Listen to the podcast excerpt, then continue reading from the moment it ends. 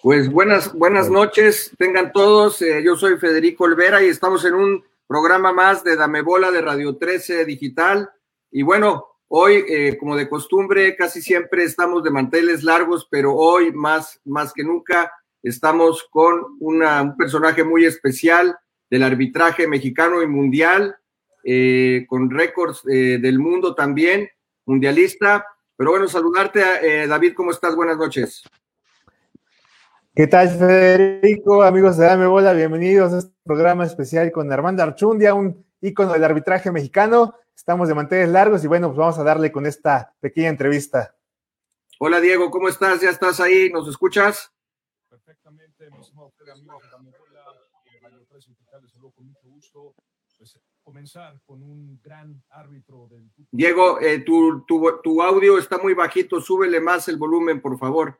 Pero bueno, Armando, ¿cómo estás? ¿Cómo estás esta noche? ¿Cómo te va? Mucho gusto. Gracias por estar con nosotros. Es un placer y un honor para nosotros tenerte aquí.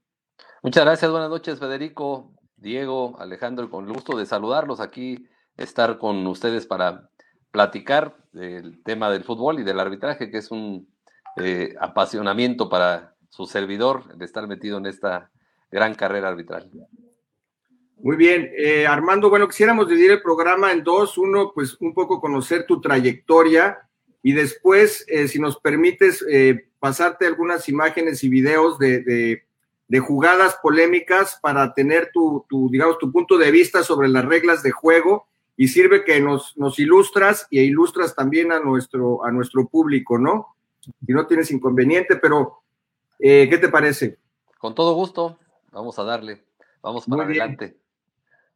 Perfecto, pues bueno, eh, Armando, eh, bueno, pues ahora sí como eh, dicen, vamos a empezar por el principio, valga la, redundancia, este, bueno, un poco presentarte, eres árbitro, pues, bueno, desde 1985, árbitro profesional, naciste un 21 de marzo del 66 y, y bueno, hace arbitrado un par de copas del mundo, 14 finales de la primera división del fútbol mexicano, pero no solamente esto, sino eres abogado y economista. Pero bueno, de, un poco nada más esta es la introducción, pero saber de ti, cómo fue eh, esa niñez, tu niñez y cómo eh, tus papás o tu papá, que normalmente es el, hombre, te indujeron a esta apasionante carrera del ecosistema del fútbol y en este caso del arbitraje.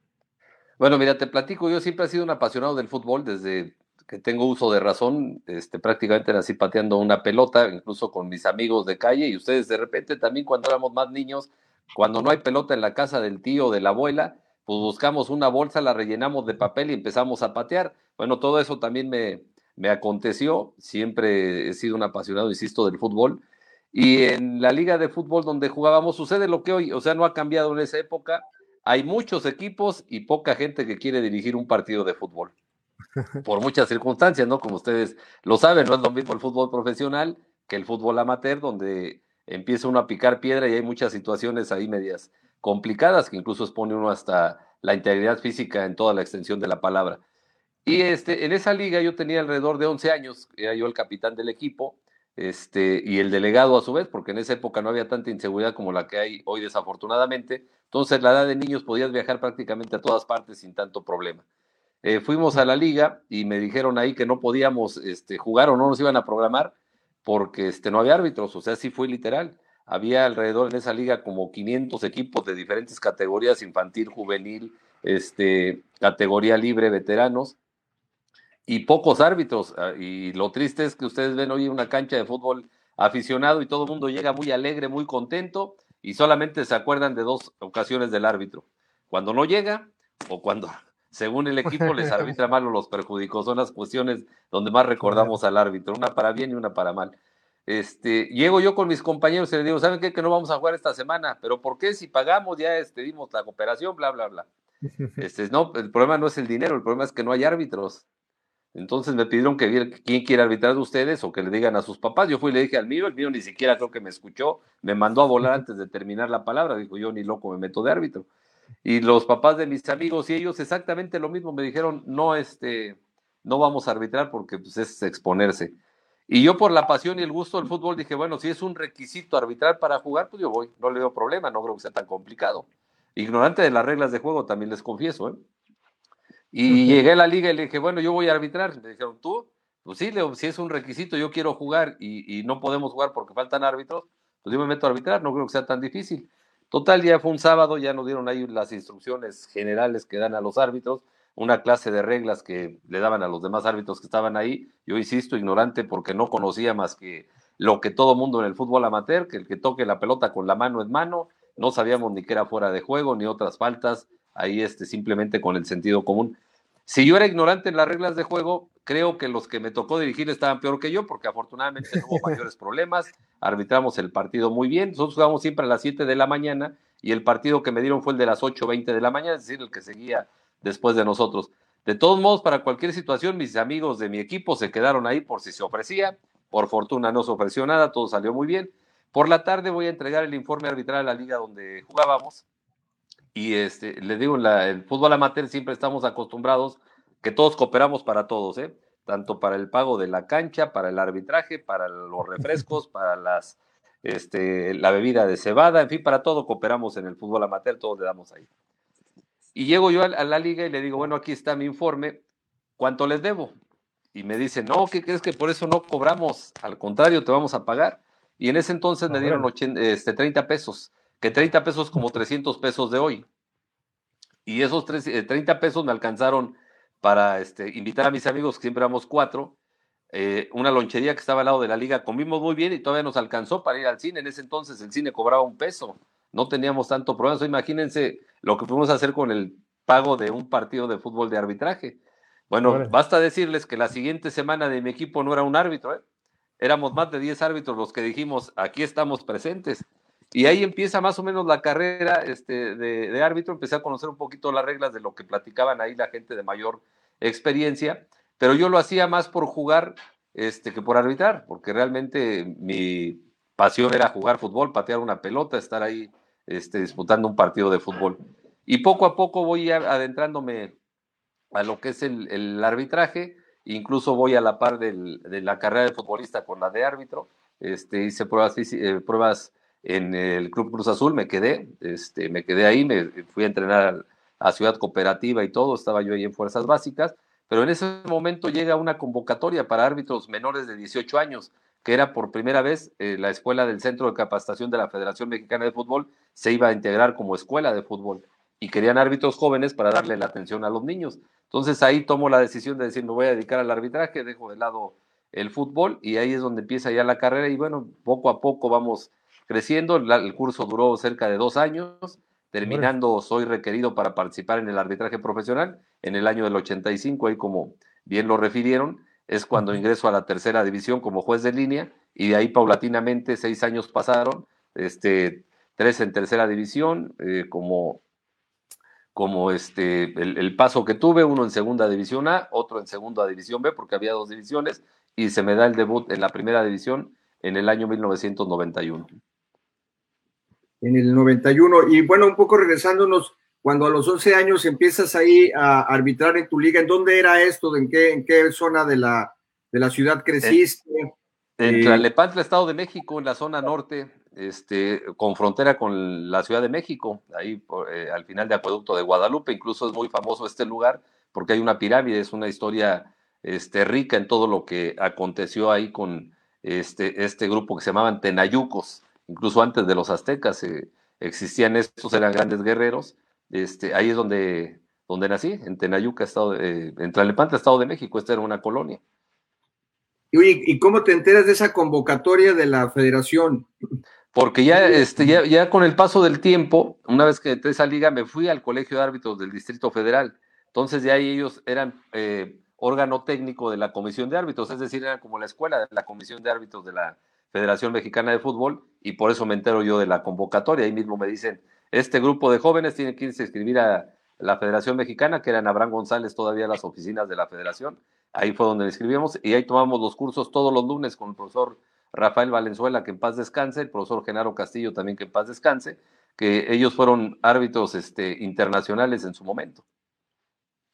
Oye, ¿y, ¿y, cómo fue es que estabas yendo a Cruz Azul? ¿Cómo, qué, qué, pasó por tu mente o por qué te planteaste en tu mente, oye, a ver, ya no quiero seguir de, me parece que eras eh, portero, si no, si no estoy mal. No, en la mitad de la cancha, no, portero no tengo la estatura, este, ah. mido unos 70, no me alcanzaba, ya de ahí iba perdiendo, no sé. Entonces me confundí con Dieguito, perdón, que es portero, este, entonces eras mediocampista, y en qué momento dices, bueno, no, no es, no quiero esto, quiero lo otro, o sea, ahí ¿Cómo estuvo esa cuestión? Mira, el momento fue porque no, no es como hoy que ya tienen instalaciones prácticamente los equipos, anteriormente no, Teo Cruz Azul lo único que tenía era este, Ciudad Cooperativa, entonces salir de la secundaria prácticamente y irte rápido a la Central del Norte y llegar allá a Ciudad Cooperativa porque a las 4 de la tarde el entrenamiento, a veces sin comer y sin nada, pues llega el momento en que dices, pues sí tengo mucho entusiasmo, sí, pero este, no te da, o sea, este, no, no te sientes tan cómodo, ¿no? Este, sí, a esa edad no te duele nada, no te importa nada, pero yo creo que la mejor decisión la tomé en ese momento. O sea, dije, esto creo que me parece que es más, más adecuado, más sencillo. No, si hubiera hoy como tienen las instalaciones, ya después tuvieron el seminario menor que lo, rentó Cruz Azul, hoy tienen la Noria y varias instalaciones. Creo que hubiera sido más fácil ahí, a lo mejor mi decisión hubiera sido completamente la opuesta. Pero no me arrepiento porque fue la mejor eh, decisión que tomé en el ámbito deportivo, este, dedicarme al arbitraje. A lo mejor como futbolista tenía yo condiciones que pude haber llegado a la primera división muy probablemente, pero a lo mejor no hubiera trascendido tanto como en el arbitraje. O sea, la, ciudad cooperativa rumbo a por la salida de Querétaro. Es correcto. Una cuestión de distancia. ¿Y, las, ¿Y la federación en dónde estaba? Eh, ¿Ahí en la, en la Roma o dónde estaba? En, Abraham González, ahí es, ah, en Avenida Juárez, casi en el centro de la Ciudad de México. Una cuestión de distancias. Diego, adelante, sabemos que le quieres preguntar muchas cosas a tu compañero en Juego Limpio. Fíjate, Armando, eh, quisiera preguntarte, además de ti, ¿alguno de tus hermanos se dedicó al fútbol o eres el único en la familia que dijo, sabes qué, vámonos directo al fútbol? No, a, todos mis hermanos les gustó el fútbol, Diego. Después, de somos este, siete hermanos, de ellos tres mujeres y cuatro hombres. Los hombres se dedicaron al arbitraje también. O sea, de primero fui yo y después, lo que les digo, o sea, cuando vieron que pagaban, dijeron, no, pues de aquí somos. Y ya se metió, incluso tengo un hermano menor que entró un año antes que yo. Al arbitraje dirigió Liga de Ascenso y salió mucho tiempo de árbitro asistente, pero bueno, de repente las cosas, podrá ser un, sol en determinada división y no te da la, no te alcanza para dar el siguiente paso. A mí me ayudó que yo siempre he sido muy disciplinado, muy disciplinado, este, muy, muy profesional en, en ese sentido, y es lo que me ayudó a poder trascender y es lo que sigo con mi vida, siendo disciplinado y muy trabajador. Así es, Armando, encontraste tu pasión de alguna forma, ¿no? Detrás de, del arbitraje. Eh, cuéntanos, ¿qué es lo más apasionante de ser árbitro? Eh, ya estando en un partido a nivel profesional, eh, ¿qué es lo que más te anima a seguir arbitrando? ¿Sacar la tarjeta roja? o cuál, ¿Qué es lo más apasionante para ti en un partido? Mira, lo más apasionante es que se va a jugar un partido de fútbol, que va a estar completos, que están los jugadores, que hay afición, que está un equipo arbitral y tu responsabilidad es que ese juego lo hagas de la forma posible, que lo disfrute el aficionado, que lo disfrute el que juegue y obviamente que también tú lo disfrutes. O sea, es una responsabilidad importante, no la más importante, la más importante es la de los jugadores, la gente va a ver a los jugadores, no va a ver a los árbitros, pero tu función es trascendente en un partido de fútbol. Entonces la pasión es esa, que tú transformes ese juego en algo bueno para la gente que lo va a observar y que al final entregues las cuentas importantes, es decir, el partido se desarrolló de manera importante, sin mayores contratiempos, bajo las reglas de juego. Eh, Armando, preguntarte, bueno, ya cómo se, ya, se da el, debut, el debut, este, bueno, desde los 11 en tu liga empiezas, digamos, de una manera circunstancial el arbitraje, pero ya cuando estás estudiando, ¿Cómo se da tus primeros pasos ya como debutante, como árbitro profesional? Bueno, el trayecto este que les digo, desde ahí empecé en el fútbol a meter muchos partidos. Se viene, termina el curso, una vez que te dan un diploma, así como en la escuela, terminas, te titulas este, como árbitro nacional, se le llama. Este, otros son árbitros aspirantes cuando no cumplen los requisitos. Ya me dieron el título de árbitro nacional con ese curso que hicimos. Vino una convocatoria de la Comisión de Árbitros para integrar a a, este, a nuevos árbitros al sector profesional y ahí me toca la oportunidad, ahí tengo que agradecerle mucho a Antonio Remarques, que en paz descanse, al eh, señor Javier Arriaga, que fue presidente de la Comisión de Árbitros en ese momento, que son los que cuando voy a hacer mis pruebas físicas y mi examen teórico, pues son los que le dan el palomazo para decir se queda porque cumple con las condiciones. Ahí rompí muchos paradigmas porque era la primera vez que un árbitro menor de 18 años, por así decirlo, integraba el fútbol profesional. Este, lo cual pues, me llenó de satisfacción y de ahí viene ya la, la carrera este, de muchos partidos, el estar en tercera división, este, un año como juez de línea, dos años como árbitro central, después me ascendieron a la segunda división B, ahí me nombraron el mejor árbitro de, de ese torneo, me, subieron a la segunda división A, también me nombraron el mejor árbitro de ese torneo y ya se da el debut en el 91, este, creo que empiezo con el pie derecho, era cuando todavía los torneos eran largos, eh, de 38 jornadas, me toca debutar por ahí de la jornada 5, un partido Toluca contra Santos de Torreón, cuando los dos eran de la misma empresa cervecera, y este, y después, bueno, termina ese torneo, no árbitro más que un partido. Y en la segunda vuelta, en la fecha 19, me mandan a un partido a Ciudad Victoria, un partido Correcaminos Toluca. Y ya de ahí, de esa jornada 19 hasta la jornada 18, arbitro todo el torneo. Ya no, ya no este, descansé. Incluso participo en dos partidos de liguilla, de eh, cuartos de final y de semifinal como juez de línea, porque eran los árbitros de, de primera división. Y en el 93, el primero de enero del 93, ya soy este eh, recibo mi gafete de árbitro internacional, es decir, cumpliendo los requisitos mínimos, es decir, 20 partidos en primera división, es como se me da la oportunidad de ser árbitro este, internacional. Un gafete internacional de la FIFA en 1993. Y bueno, eh, ¿cuál sería, digamos, eh, las virtudes que tú consideras que debe de tener un árbitro, Armando? Mira, el, primer punto que debes de tener es este, mucha convicción, tu trabajo, tu lealtad. Un punto importante es la honestidad a la hora que tomes las decisiones, este, que tu eh, cabeza esté siempre fría para tomar lo que, lo que corresponde en ese momento. Creo que son las virtudes, si eres disciplinado y eres paciente, puedes conseguir muchas cosas. Y creo que yo lo tuve, bueno, lo creo, lo tuve, que fui paciente, muy disciplinado, muy trabajador para conseguir lo que me propuse. Oye, Armando, quisiera nada más preguntarte, por ejemplo, cuando es eh, previo una Copa del Mundo, ¿cómo los capacitan a los árbitros de, cara a una inauguración o les dicen, les, dicen el reglamento? ¿Cómo o sea, yo me imagino que los juntan una, una, una reunión antes de un previo un partido, ¿no?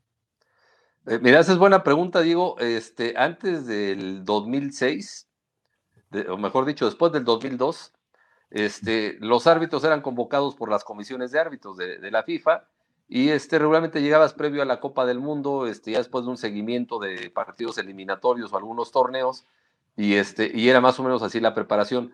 Después del 2002, donde hubo muchas situaciones complicadas para el arbitraje, si recuerdan, este, muchas acusaciones, incluso la comisión de árbitros en pleno, todos los miembros que componían esa comisión salen de la comisión de árbitros, incluso varios renuncian, otros los despiden, se integra una comisión totalmente nueva y por primera vez este, llega un director del área técnica, como un entrenador de árbitros, que José María García Aranda, gran amigo mío, él fue compañero mío como árbitro en las Olimpiadas de Atlanta 96, ahí lo conocí, ahí conocí a Pierluigi Colina también en, ese, en esas Olimpiadas, este, y él hace un plan de trabajo diferente o más completo de lo que se tenía, donde eligen árbitros prácticamente nuevos de todo el mundo, este, con dos o tres de experiencia, entre ellos yo a pesar de mi juventud, porque era el más joven de, ese proceso, junto con Marco Rodríguez, que también entró en ese proceso del 2002 al 2006, este, y hace un trabajo totalmente diferente, es decir,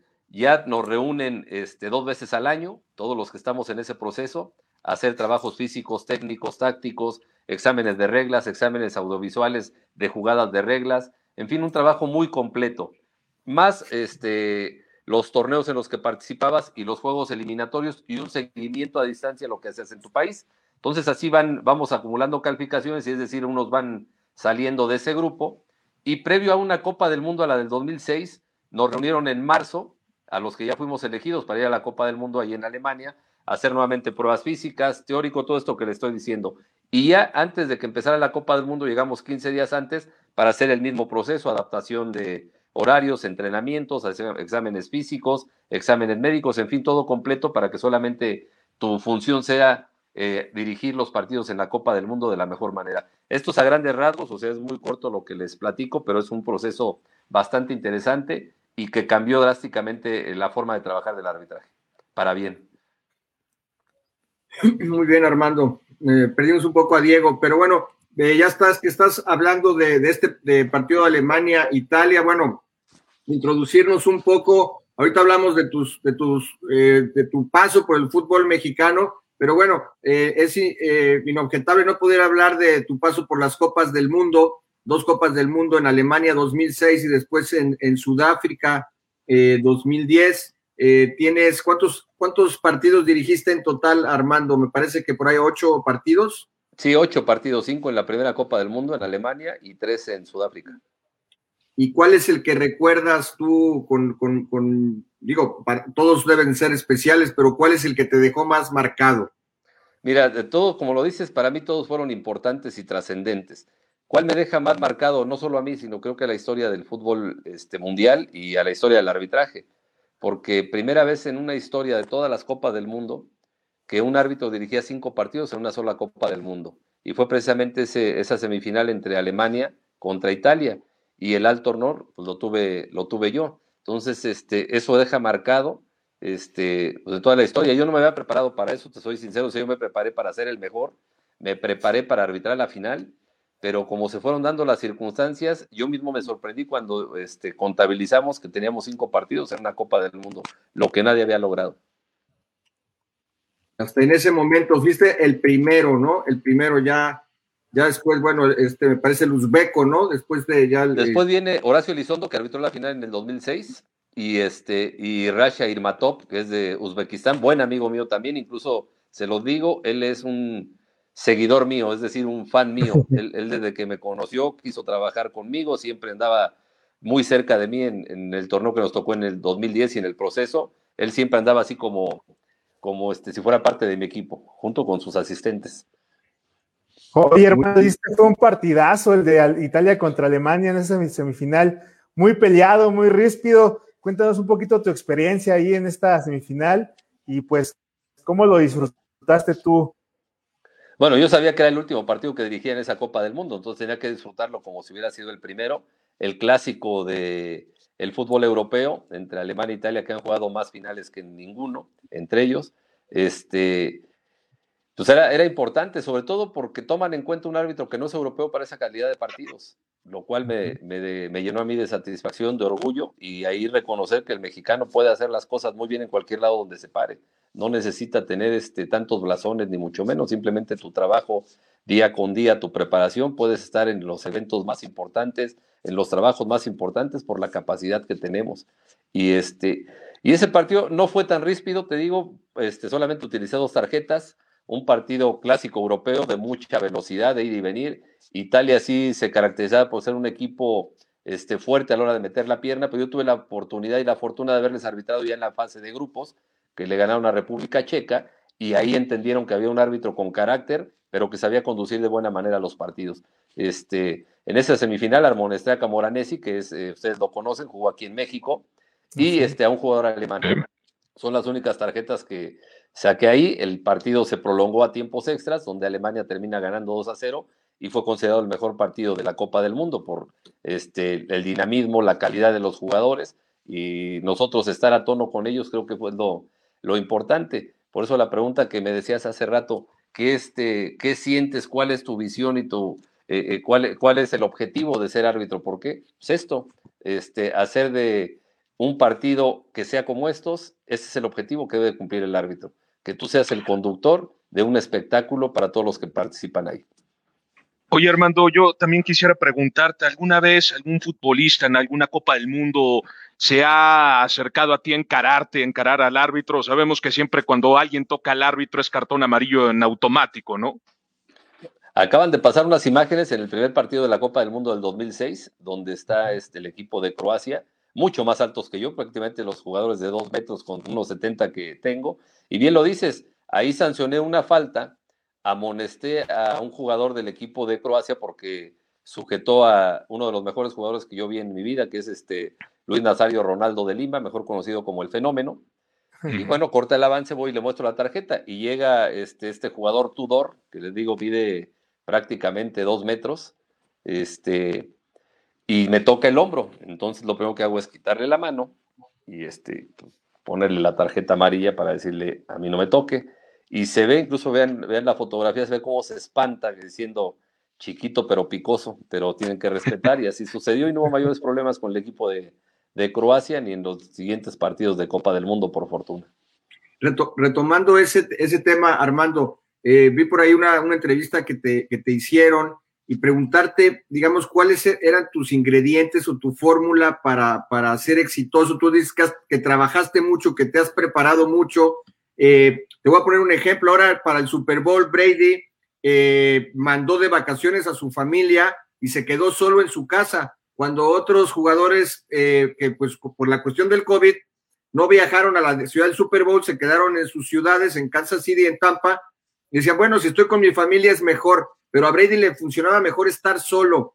También te digo en esta entrevista que vi, tú ya decías de que tú les preguntabas a los árbitros, ¿no? De, de ese país sobre las, las, las malas palabras, ¿no? Entonces, yo dije, ah, caray, pues este Armando los apantalla y creo que no sé si fue en ese partido que le, le, sacas una mala y te lo sacaste de onda, me dijeron, no, pues ya lo voy a respetar, pero preguntarte, ¿no? Así como, como Brady, cada quien, cada quien se conoce a sí mismo y sabe qué es lo que mejor le funciona, ¿no? Yo a lo mejor puedo concentrarme estando con la familia o a lo mejor estando yo solo. En tu caso, ¿cuáles fueron esas cuestiones que, eh, eh, que, que, tú te conoces a ti mismo que hacías para efecto de ser exitoso y de, y de estar concentrado? No lo sé para ser exitoso? Mira, tienes que tener una preparación muy completa. Yo para ir a la Copa del Mundo, tanto la de 2006 como la de 2010, te aseguro que me preparé como ninguno, porque no dejé eh, ningún cabo suelto, por así decirlo.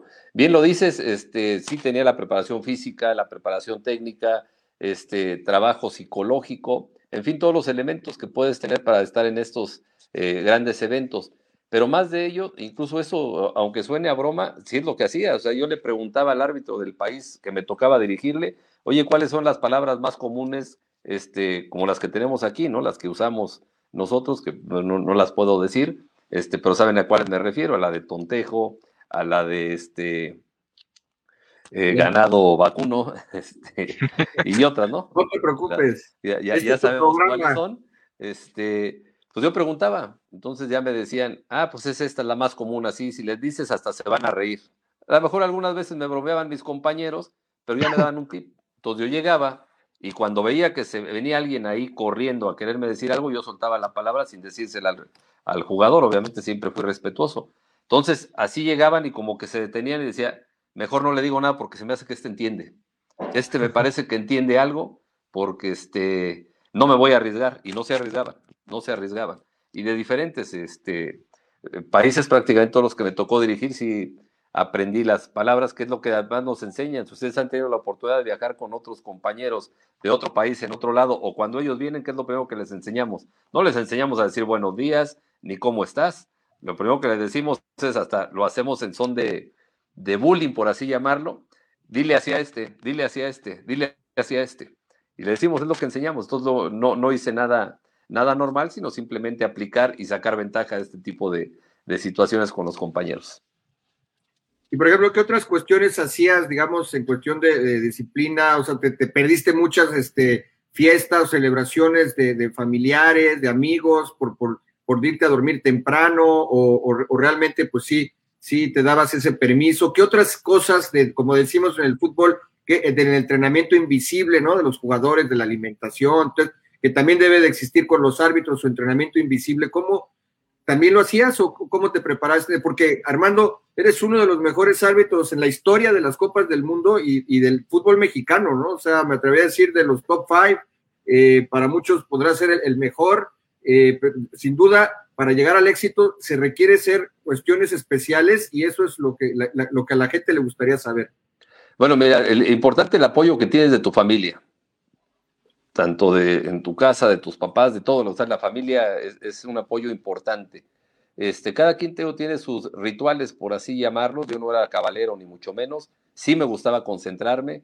Este, si había fiestas, sobre todo de mi casa, eran planeadas para las fechas que yo pudiera estar. Este, entonces no, no tenía yo que sacrificarme. yo no le llamaría sacrificio, sino simplemente es parte de tu, de tu trabajo que, desarrollas. Si tienes que dormirte temprano, tienes que dormirte temprano, tienes que ser muy responsable para dar tu mejor este, trabajo en cada uno de tus partidos. Entonces a mí sí me gustaba concentrarme, sí me gustaba viajar un día antes a los juegos, este, estar en hotel, estar tranquilo, este, estar leyendo, estar viendo televisión, bajar a caminar un poco a lo mejor en el lobby del hotel, irme a dormir y al otro día del partido sin mayores problemas. Ya después, este, bueno, pues este, se comía de, de buena manera, ya hacíamos todo.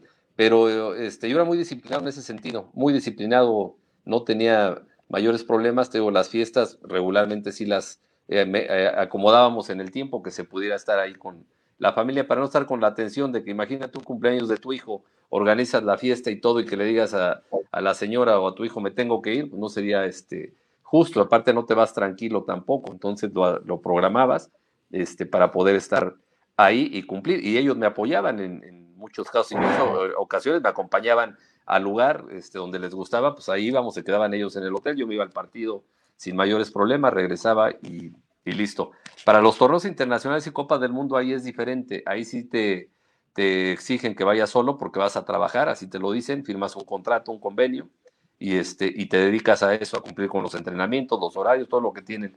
Es una disciplina que no me costó trabajo porque yo ya la llevaba. Si había que entrenar a las 7 de la mañana, hay que entrenar a las 7 de la mañana. Si había que viajar a las 8, hay que estar al 10 para las 8. eso, eso, la FIFA es muy meticuloso, lo cual también este, compaginó conmigo, ser muy puntual, muy respetuoso de los tiempos. Y esto pues hoy lo platico, lo, practico en mi vida en mi vida diaria. Si yo tengo una reunión con la gente que trabaja conmigo a las 10 de la mañana, pues tienen que estar ya conectados al 5 para las 10, sobre todo con las, con las plataformas. ¿eh? Este, así, así es como me dio esa satisfacción, pero siempre he sido muy disciplinado en todo ese sentido. Oye, hermano, por ejemplo, perdón, perdón, mi estimado Fede, en el, en el tema, en el tema de elegir tu equipo arbitral, por lo menos en la primera división de México, ¿te daba la opción tú como árbitro central de cara a un partido el fin de semana de elegir tu equipo arbitral o te lo imponía la federación? No te lo imponían, digo, somos un, eh, somos un gremio bastante grande, entonces, este, pues la comisión de árbitros hace su designación, tienes que adaptarte a trabajar con todos. Yo por fortuna te digo que eh, el 99% me lleve bien con todos, con todos así de, de amigos, eh, de, este, quitarse la camisa de por ti ahí dentro del terreno de juego, lo mismo que yo para, para ellos, incluso si tú le preguntas a muchos asistentes que trabajaron conmigo, ¿con quién les gustaría trabajar siempre? Te decían con él. Con, con Armando siempre me gustaba y todos pedían salir conmigo, pero este, era respetuoso al que me pusieran. Solamente ya tendrían que trabajar conmigo cuando estábamos ya en los procesos del Mundial del 2006, faltando un año, el 2005 al 2006, y todo el proceso del 2006 al 2010, ya elegí yo a los árbitros asistentes, porque este, tenías que trabajar de un mandato de la Comisión de Árbitros de la FIFA, que ellos ya tenían que trabajar todo el tiempo para llegar de la mejor forma posible preparados a la Copa del Mundo. A veces, pues cometías errores este, y te descansaba, entonces el asistente tampoco lo podían descansar, el que tenía que salir. O a veces el asistente, pues cometía errores y te lo cambiaban. Te tenías que adaptar, mi estimado Diego. Pero así es este, la función, no los, no los eliges, porque me parece que cuando eliges mucho a tus amigos, a veces los apapachas y no creces. Y si te ponen gente que es de trabajo, aunque no sean tus amigos, con el paso del tiempo los haces tus amigos porque saben la, la inercia que están trabajando. Y esa es parte del éxito. Yo les doy consejo. Sí, a veces queremos trabajar con los amigos, pero no todos estamos en la misma dinámica. Entonces, de repente, eh, trabajar con gente profesional, que te digo, con el paso del tiempo te van a ayudar a potencializar y, este, y al final se vuelven tus amigos por la manera que vas a trabajar. Esa es parte de, del éxito que yo tuve a lo largo de mi carrera arbitral. Y te digo, hoy lo, en, en, en los lugares donde estoy, lo llevo a cabo y a la práctica y me ha servido de sobremanera. Oye, Armando, y un poquito lo de los Juegos Olímpicos, que también estuviste por ahí antes de pasar ya las jugadas polémicas. Eh, ¿Cómo fue esta experiencia también para ti, andar ahí en la Vía Olímpica, eh, junto a estos atletas, como en ese entonces que estuvo Michael Phelps y demás? Eh, ¿Cómo fue para ti esta experiencia? Cuéntanos un poquito. Bueno, te platico, este, regularmente la FIFA, pues es el, el deporte rico, por así decirlo, ¿no? Por llamarle de algo. Entonces, no te hospedas en las villas, incluso ves las elecciones, nadie se hospeda en las villas, todos tienen sus hoteles y todo. Aquí el caso con los árbitros exactamente lo mismo, en un hotel separado, sí cerca de la villa, porque se juega en los lugares sedes que tiene establecido el Comité Olímpico este, Internacional. Me tocó sí. las primeras en, eh, en, Atlanta y no se jugó en Atlanta, se jugó en Miami. Ahí fue donde se jugaron los partidos. Este, prácticamente solamente la final se jugó en Atlanta, tanto femenil como este, varonil. Todo, todo se desarrolló en Orlando y se desarrolló en Miami. Ahí se jugaron los partidos. En Atenas, este, que fue la segunda Copa de, Olimpiadas, también me tocó este, estar en, el, Estadio Olímpico. Ahí sí se jugó la final y me tocó dirigir la semifinal entre eh, Argentina contra el equipo de Italia partidazo también que ganó este, Argentina 3 a 0. Este, y me tocó estar ahí, ahí pero la vía, los árbitros no, no están, te digo, la FIFA tiene, este, le facilita incluso al COI la, la situación porque entrenamos de manera diferente. Desconozco cómo entrenan los árbitros de béisbol, cómo entrenan los árbitros este, de, otros, de otros deportes, o si entrenan, por ejemplo, el de el de tenis, pues este, no sé si hagan ejercicio, me supongo que sí, porque son, son muy delgados, ¿no? Este, no, no he a nadie con sobrepeso. Y los árbitros sí tenemos que entrenar prácticamente todos los días como futbolistas profesionales y tiene que tener un, un, terreno específico, por eso la FIFA se preocupaba, pero sí teníamos la acreditación de, de los Juegos Olímpicos, o sea, nos registramos ante el Comité Olímpico, pero sí la FIFA en esos términos como que le suaviza un poco la tarea y hacen ellos este, el torneo a la par con los Juegos Olímpicos. Ok, gran experiencia. Muy buena experiencia. Bueno, digamos, eh, también, bueno, ah, hablando de, los Juegos Olímpicos, Sydney 2000, también eh, arbitraste dos veces la Copa Mundial eh, de Clubes, la final entre Sao Paulo y Liverpool y Barcelona, Estudiantes de La Plata, ¿sí? En el 2005, Liverpool, Sao Paulo, y 2009, Barcelona. Así es, fueron, fueron dos finales, la del 2005, bien lo dice, Liverpool contra Sao Paulo, el 2009 fue Barcelona contra el equipo de Estudiantes de La Plata, pero también en el 2007 me tocó ir a Mundial de Clubes, ahí me tocó dirigir la semifinal entre el equipo Gamba Osaka de Japón contra el Manchester United. Ah, mira, muy bien. Entonces son tres. Tres participaciones en Copa, en el Mundial de Clubes. Muy bien. Oye, Armando, nada más rapidísimo. Por ejemplo, en, en de cara a un partido de Mundial de Clubes, sabemos que muchos de estos jugadores son bastante rápidos por ejemplo, alguna, alguna experiencia que, haya, que te haya tocado, que tú hayas dicho, sabes qué, quiero, no, no sé que no los puedo alcanzar por la velocidad, pero ¿cómo le hago? ¿Cómo le hago para poder estar cerca de la jugada, al filo de la jugada, para poder marcar? Mira, Diego, como no competimos en carreras como los jugadores, tú tienes que tener una lectura de juego. Entonces tú sabes dónde ubicarte. Y muchas veces cometemos el error, eh, a mí me pasó, cuando eres árbitro con poca experiencia, tu preocupación es estar cerca de la jugada y no le estás cerca de la jugada, quiere decir que tengas el mejor ángulo de visión para tomar la decisión correcta. Entonces yo aprendí a correr la cancha y es buscar a veces en un contragolpe, porque sabes que la velocidad del balón son, eh, es muy rápido, no lo vas a alcanzar. Pues entonces lo que tratas de hacer es buscar un ángulo de visión que te permita tener todo el panorama y a pesar de la distancia tomar la decisión correcta. Pero eso lo vas aprendiendo con el paso del tiempo y con la práctica. Por eso yo, eh, los partidos tanto de selecciones, los partidos de Mundial de Clubes se juega con una intensidad muy rápida. Más te digo, el partido con mayor intensidad no fueron ninguna de las finales. Fue el partido por el quinto y sexto que se jugó este, en el 2009, que fue un partido entre el equipo Auckland de, este, de Oceanía contra un equipo, el, el Mazembe de África. Quedaron 3 a 2 y el partido se decidió en tiempos extras. Entonces, este, es, es, dependiendo. Las finales no son tan, y lo hemos visto, o sea, vean todas las finales no son, tan, espectaculares, son más este, cerradas, que tienes que estar muy atento y los resultados es 1-0 o a penaltis o 2-1. rarísimo es cuando gana 4-0 o 5-0, es muy raro. ¿eh? Sí. Oye, Armando, más rapidísimo, otra, otra preguntita por ahí. En el, en el tema del informe arbitral, ¿te lo piden inmediatamente o ese lo puedes entregar al siguiente día con toda la calma? No, lo entregas ahí en los torneos internacionales al coordinador general, terminas, lo llenas así a mano. Este, lo puedes llenar en, tres idiomas, en cuatro idiomas que son los oficiales de la, de la FIFA. Puede ser en inglés, puede ser en español, puede ser en alemán, puede ser en francés. Bueno, hoy se agregó el chino, mandarín y este, el árabe, me parece. Este, regularmente, si yo eh, mi lengua materna es español, lo puedo llenar en español. Te recomiendan llenarlo en inglés. No había problema, lo llenábamos en inglés y entregas ahí. Aquí en, en la Liga MX, terminando el partido, haces todo digitalmente y este, envías, ya no entregas copia, todo lo envías tanto a la liga como a cada uno de los correos de los clubes donde tienen ellos ya la posibilidad de revisar tu informe. Armando, y bueno, no hemos tocado el punto de, las finales del fútbol mexicano. Te tocó arbitrar 14 eh, finales de, nuestro, de nuestra primera división. ¿cuál es la que más recuerdas eh, y cuál sería, digamos, también el partido que más te dejó marcado en la, en la liga de, la, primera división mexicana? En el 2004 ahí ya pasaron escenas, este, el partido entre Tecos de la Autónoma de Guadalajara, ya extinto, contra Santos de Torreón.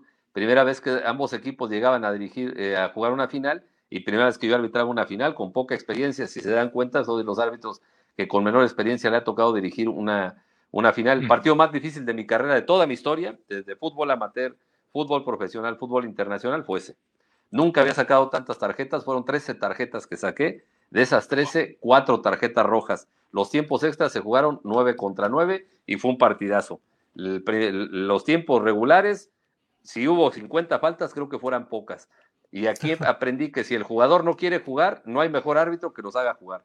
Hasta que llegamos a tiempos extras, 9 contra 9, empezaron a jugar, solamente marqué tres faltas en esos tiempos extras, para que vean más lo complicado del partido. Y cada que tenía yo juegos este, trascendentes o complicados, veía ese video. Me dejó muy marcado y aprendí demasiadas cosas. Ese es el partido que más recuerdo. Además, muy satisfactorio porque a pesar de tantas tarjetas, el partido se condujo de la mejor manera. El que ganó fue el que hizo los méritos suficientes. No hubo críticas con el arbitraje del equipo que perdió, ni mucho menos. Al contrario, reconocieron la superioridad de uno y no hubo mayores problemas. Entonces se me dejó no marcado, súper marcado para toda mi trayectoria arbitral después de ese partido. En el 94, fue en el 94. 94. Tenías tres años de haber debutado y ah, fue cuando Bucetich hizo campeón a Tecos. Es correcto.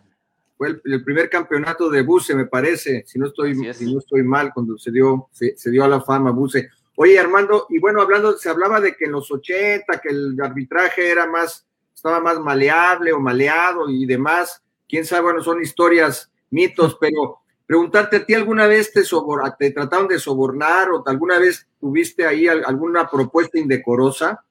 Mira, qué buena pregunta me haces. Yo voy a decirte lo que yo viví a lo largo de mi trayectoria, que fueron prácticamente este, 25 años en el arbitraje profesional, desde tercera, pasando por las divisiones, hasta llegar a la Liga MX, más los partidos de Copa del Mundo, eliminatorios y todos esos, que fueron este, pues, sumándole como alrededor de 2.000 partidos, un poquito más.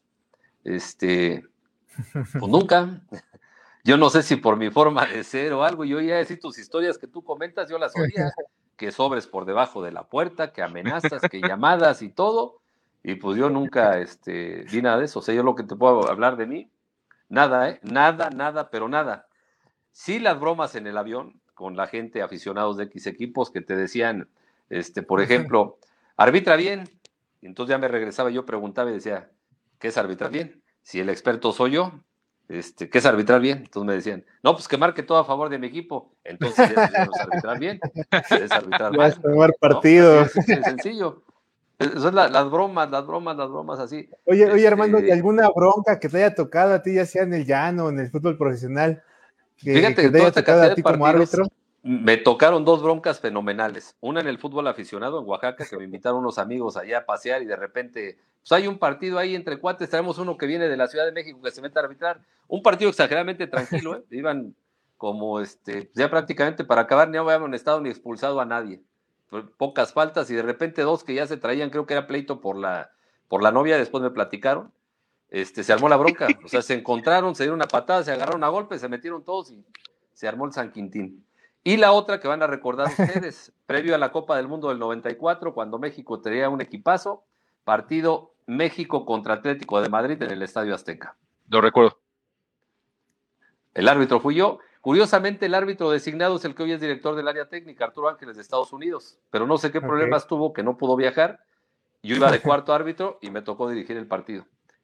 Y arbitrarle a tu país es lo más difícil que existe, te lo digo. Me imagino. Y se armó una bronca fenomenal. También terminaron este, expulsados las dos bancas completamente, jugadores sustitutos, cuerpo técnico y dos jugadores de cancha. Es decir, terminamos ese partido 9 contra 9, el Estadio Azteca con más de 80 mil personas. Así que imagínense. Oye, ¿cuál es la más grande anécdota que recuerdas? La, más grande anécdota que recuerdas en, el, en el fútbol pues la van a recordar ustedes en la semifinal Alemania-Italia, el abrazo que me da Materazzi. Sí. Que nunca había sucedido. Que, que, exactamente se hinca y te abraza por, por completo, lo recuerdo. Por completo, aparte de un tipo muy alto, yo mi unos 70, pues prácticamente cuando se hinca estábamos casi a la par. Este, a mí me sorprendió, fue el 2-0 que anotó a Italia, yo en ese momento indico y, este, y termino el partido porque ya este, estaba sobre el tiempo, ya no había necesidad de reanudar el juego. Este, Y voy bajando casi mi brazo y este, sí lo vi venir, pero yo pensé que se iba a seguir de largo a festejar y de repente veo que me aprisiona, o sea, fuerte, pues, es un tipo muy fuerte, muy robusto. Este, y yo para tratar de zafarlo, yo decía, ¿qué le pasa? O sea, me sorprendió completamente. eso de, ¿qué onda con este cuate? Ahora entiendo por qué le dicen el loco, el loco Materazzi. Este, y ya dije yo, pues bueno, no, esto no va a salir en ningún lado porque todo el mundo se fue con el que anotó el gol, este, con Del Piero que anotó el segundo, todos van a estar ahí festejando y bla, bla, bla. Y al otro día mis compañeros ahí de, del Mundial, los árbitros que todavía estaban ahí, con periódicos así de diferentes países. Mira, mira la foto de Materazzi abrazándome. Pero bueno, ya lo que le preguntan a Materazzi es que le dicen, a ver, loco, ¿por qué abrazaste al árbitro? O sea, ¿qué, te dio por abrazar al árbitro? Nos dice, este, bueno, estábamos muy contentos porque Italia había pasado a la final y habíamos derrotado al equipo este, anfitrión. Y si recordamos, en el 2002 el que nos eliminó fue el equipo anfitrión, que fue Corea del Sur, con este, situaciones muy comprometedoras. Y aquí el árbitro hizo su trabajo muy bien, dice, no porque haya ganado Italia, o sea, hay que reconocer que el señor hizo un gran trabajo. Y yo iba a festejar con mis compañeros, pero cuando lo vi de frente, lo único que hice fue agradecerle, dice, por eso me hinco, no porque estuviera bajito, me hinco para decirle que es un maestro el señor y por eso le doy el abrazo de agradecimiento por el gran trabajo que hizo, no, no por otra cosa. Entonces eso fue lo que, lo que comentó y pues obviamente me dejó marcado un abrazo porque no sé si eso se haya llegado a suceder otra vez o fue nada más esa ocasión. Y lo más chistoso es que en esa Copa del Mundo en la final, Zidane le da eh, eh, el golpe en el pecho. Cabezazo. Cabezazo y fue expulsado. Sí, sí, es un grave error de, de, de, Zidane. Eh, Armando, mira, sabemos que tienes el tiempo apretado y bueno, nos encantaría seguir platicando contigo, pero pues ahora sí que aprovechando eh, de, tu, de tu bondad y la de Diego, que agradecerle a Diego que, que, que, gracias a él estás con nosotros, pues que nos pudieras brindar una segunda parte para hablar de reglas de juego, porque es bien interesante todo esto del VAR y de, y de cómo se aplican las reglas del juego, este, si es arriba del, del, tobillo, el empeine, todas estas cuestiones que luego nos preguntamos. Y yo, yo nomás quisiera, mi última pregunta para ya finalizar, es preguntarte, que tú, tú debutaste muy joven y bueno, a los 15 años empezar esta carrera, este, es como que te tocó, como decía Maradona, te tocó una varita mágica y te dijo, muchos quisiéramos a los 15 años saber, muchos no lo sabemos después, ¿no? Eh, varía, pero bueno, el hecho es preguntarte qué, qué, árbitros, que además ya mencionaste a Víctor Arriaga y a Antonio, Antonio R. Márquez, que yo lo recuerdo, pero ¿quiénes más fueron tus maestros? ¿Quiénes más fueron aquellos que te, que te, pues digamos, que te ayudaron y que te dieron esos tips, esos secretos del arbitraje? Pues hubo mucha gente. Mira, en ese momento era Antonio R. Márquez y Enrique Mendoza Guillén, que eran los árbitros más importantes que había en ese momento en el fútbol mexicano. Eh, eran árbitros internacionales, Márquez mundialista en el 86. Y después fui conociendo a, más gente. O sea, veías a Arturo Bricio, que también era un árbitro joven con muchas condiciones y cualidades, acercarte y platicar con, con él, con otros árbitros ya también internacionales que tenían la posibilidad, te digo, Pierluigi Colina o eh, García Aranda, que ellos ya iban de salida, yo estaba este, pues prácticamente joven al lado de ellos en, el trabajo y, este, y ellos te inspiran, o sea, te inspiran, te dan tips, pero sin dejar de lado a mi profe Arturo Yamazaki, que este, te enseñaba demasiadas cosas, o sea, este, te daba prácticamente los secretos que había en el arbitraje. Si alguien sabía de arbitraje, este, era el profesor Arturo Yamazaki. Qué bueno que lo tuvimos en México mucho tiempo y por eso grandes árbitros mexicanos salieron gracias al trabajo que hacía el profesor Arturo Yamazaki. Es de la gente que más me inspiró, de que más me impulsó y que más me apoyó y sobre todo en el Mundial del 2006 fue el que estuvo prácticamente detrás de mí diciéndome esto hay que hacer para poder triunfar. Muy bien. Señores, ¿tienen alguna otra pregunta más para ya dejar a, ir a, don Armando Archundia que tiene... ¿Qué estás estudiando? Estoy estudiando una MBA, es decir, una maestría en dirección, eh, eh, dirección y administración de empresas y recursos humanos. Hoy estoy trabajando como director del Instituto Municipal de Cultura Física y Deporte del municipio de Ixtapaluca y, este, y para trascender hay que prepararse. Siempre he sido una persona de retos donde me invitan a trabajar, me preparo para ser el mejor y aquí quiero ser el mejor. No como hoy que desafortunadamente en la CONADE tenemos una persona que no terminó la secundaria y bueno, pues ahí están los resultados, ¿no? La gente tiene que prepararse, tiene que trabajar este, y no la ignorancia como nos quieren ver ahora, que entre más ignorante, más manipulable. Creo que entre mejor preparado, más gente capaz que puede trascender. Yo, yo nada más por último, Armando, quisiera preguntarte, ¿Qué es lo que está fallando hoy en el tema de la capacitación del VAR? Principalmente no en el fútbol mexicano, igual nos vamos a otras ligas. ¿Qué está fallando? ¿Qué es lo que falla? Porque una vez, digo, tú me lo dijiste prácticamente la frase máxima eficacia, mínima interferencia, pero ¿qué está fallando dentro de la capacitación, Armando? Me parece que de repente no se han puesto de acuerdo las ligas. Este, eh, vean los partidos internacionales donde está la FIFA. Ahí es donde se maneja de mejor manera el videoarbitraje porque eh, como tú dices, máxima eficacia, mínima interferencia. Me van a decir, sí, la final del Bayern vieron lo del fuera de juego, pero ahí no es cuestión del VAR. Ahí me parece que fue cuestión de que se enfocaron en una sola jugada y no vieron la mano de Lewandowski.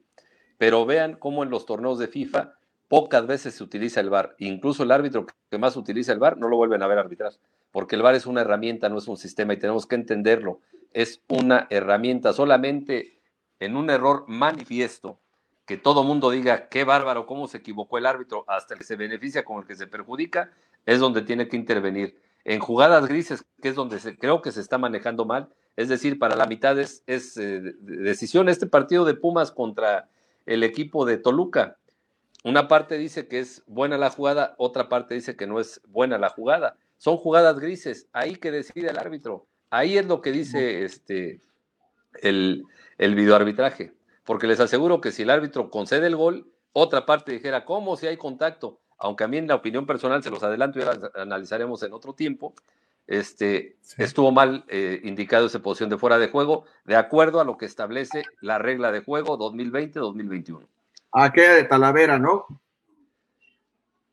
no, esta jugada de Pumas Toluca que no le concede el, gol, de Bigón. el gol de Bigón. Por la falta, ah, este domingo. Por la interferencia aparente de este, del jugador de Pumas sobre el dedo López. Ah, y aparte había otro fuera del lugar del Toluca, ¿eh? en la jugada del Rosalinas. Está en fuera de lugar por un brazo. Sí, el brazo no, el brazo no constituye una infracción, mi estimado Diego. Todo el, brazo, eh, aunque esté adelantado, y lo vimos con el tema del gol de Lewandowski, bueno, de su brazo estaba adelantado. La regla de juego, en la regla 11 fuera de juego, todo lo que es lícito para anotar un gol está permitido. Lo que es ilícito, como el caso de la mano o del brazo, este, no se considera fuera de juego porque no puedes conseguir un gol con eso. estamos viendo Entonces, Armando, en esta jugada que estamos viendo aquí de Pumas Toluca, no, en mi opinión, mal anulado de acuerdo a lo que establece la regla de juego. La regla de juego cambió, ya no es como hace 30 años que muchos de, de mis excompañeros lo pusieron en Twitter mal hecho, porque no es así. No es este posición más este Interferencia, no existe interferencia. Aquí vemos que es, eh, porque la regla dice un contacto claramente que impida que el jugador vaya a jugar la pelota, que impida que disputa la pelota, que esté en la trayectoria del jugador le impida la visión. Aquí no. Nos damos cuenta que no. No impidió que llegara a Gracias, Armando, por aclararnos esta jugada. Es ir a tapar. Entonces, Yo por sabía eso no se cumple, pero es una jugada apretada, por eso digo que es gris. Ahí el árbitro tuvo que haber decidido. Sí, pero bueno, hay que apoyar, al final de cuentas, al árbitro. Yo creo que Bricio hace un poquito bien en acobijarlos a sus árbitros, porque también cuántas mentadas no se llevan, ¿no? Entonces, si tu, si tu máximo referente también te va a echar la culpa, pues está, está gacho, ¿no? Y, ¿Para, qué sales, ¿Para qué sales a hacer público? No, ese es tu trabajo. Tu trabajo es dirigir, no salir a la televisión. ¿Quieres trabajar en la televisión? Regresa donde estabas. Simple y sencillo. Ahora, ¿qué presidente de equipos sale a declarar que su equipo jugó bien o mal. Díganme uno, en todo el mundo. Pues, Ninguno. ¿Y por qué pues aquí el presidente lo hace? ¿Por qué no el director del área técnica? Pregunto. Sí, Entonces, también estamos mal de forma y de fondo. Si yo quiero seguir figurando en la televisión, le digo, gracias, señor de la federación, yo me gusta estar en la televisión y me regreso a donde estaba. Bueno, si lo lleva, ¿no? Pero esto no lo puedes hacer. O sea, ningún presidente de equipos ni dueños, yo no he visto ni al señor Azcárraga, ni a este, ni a, Salinas Pliego, ni a Iraragorri, ni a Jesús Martínez hablar del planteamiento táctico técnico de su equipo. ¿Por qué el presidente de la comisión sí? Absurdo, ¿no? El, ah, una, una, pregunta de Lewandowski era, era, era, era mano. No, fuera de juego no era. Está habilitado el pie de Salcedo con el cuerpo de, ah. sí, sí. de, Lewandowski, pero era una mano y recuerden que la regla cambió. Todas las manos del atacante, voluntarias e involuntarias, son sancionables. Y en este pero no está pegada al cuerpo, Armando. No importa que esté pegada, este Diego, la mano siempre está pegada. Este, manos involuntarias son manos. Este juego se llama fútbol, de acuerdo a lo que dijo el International Board. Se llama fútbol, es decir, juego con los pies. Por lo tanto, no puede ganarse un tanto que se juegue o se toque el balón con la mano, voluntaria o involuntariamente. Así lo establecen las reglas, no es invento mío. Entonces, era, era pues, ahí, continuaba el 0-0, ¿no? Entre Tigres y, Bayern eran. No, no, lo sabemos, Federico, faltaba mucho tiempo, ¿no? no sé bueno, pero en ese momento. No sabemos. lo dijo bien el Tuca, este, no por eso perdimos. Este, ahí está, ¿no? O sea, Tigres tuvo oportunidad, el equipo que sabíamos que iba a llegar ahí, pero jugar contra el mejor equipo del mundo, pues hay diferencia. Un equipo te vale 750 millones de euros, uno te vale 50. Exactamente, 14 veces más la nómina de, del Bayern. Pero bueno, en ese momento, pues no era gol, ¿no? No era gol. Así es. Oye, oye, Armando, nada más. Eh, Armando, eh, bueno, no sé si tengas tiempo más porque yo sé que... Los voy a dejar porque entro a las 8 de la noche a mi clase. te, quería te, queríamos preguntar si nos regalaras después, este, cuando tú pudieras, una segunda parte para hablar exclusivamente de reglas de juego. ¿Te parece? Gusto, Federico, me pongo de acuerdo con Diego y con todo gusto. Bueno, pues muchísimas gracias, Armando. Tus redes sociales rápidamente, nada más. Si, es Tengo solamente Twitter, no soy muy afecto a las redes sociales. Este es Archundia896 en Twitter, ahí pueden buscarme. Incluso ahí publicamos, hoy que estamos trabajando en Marca Claro y Claro Sports, ahí este, publicamos en, en qué partidos estaremos o qué programas estaremos analizando. Archundia896. Le sobra una A al final. Sí, perfecto. Armando, pues muchísimas gracias este, por, tu, por tu tiempo. Y bueno, mucho éxito en Claro y en, eh, en, el puesto que estás ocupando también que nos comentaste en el municipio. Y bueno, Iztapaluca, pues, Estado de México. Iztapaluca. Eh, y bueno, se nos desconectó Diego, pero agradecerle a Diego eh, que él pudiera estar con nosotros. Quedamos pendientes y mucho éxito en tu NBA. Gracias, les mando un abrazo, buenas noches, un gusto estar con ustedes y nos vemos. Dios te bendiga. Gracias. Dios te bendiga, Armando. Gracias, Gracias Armando.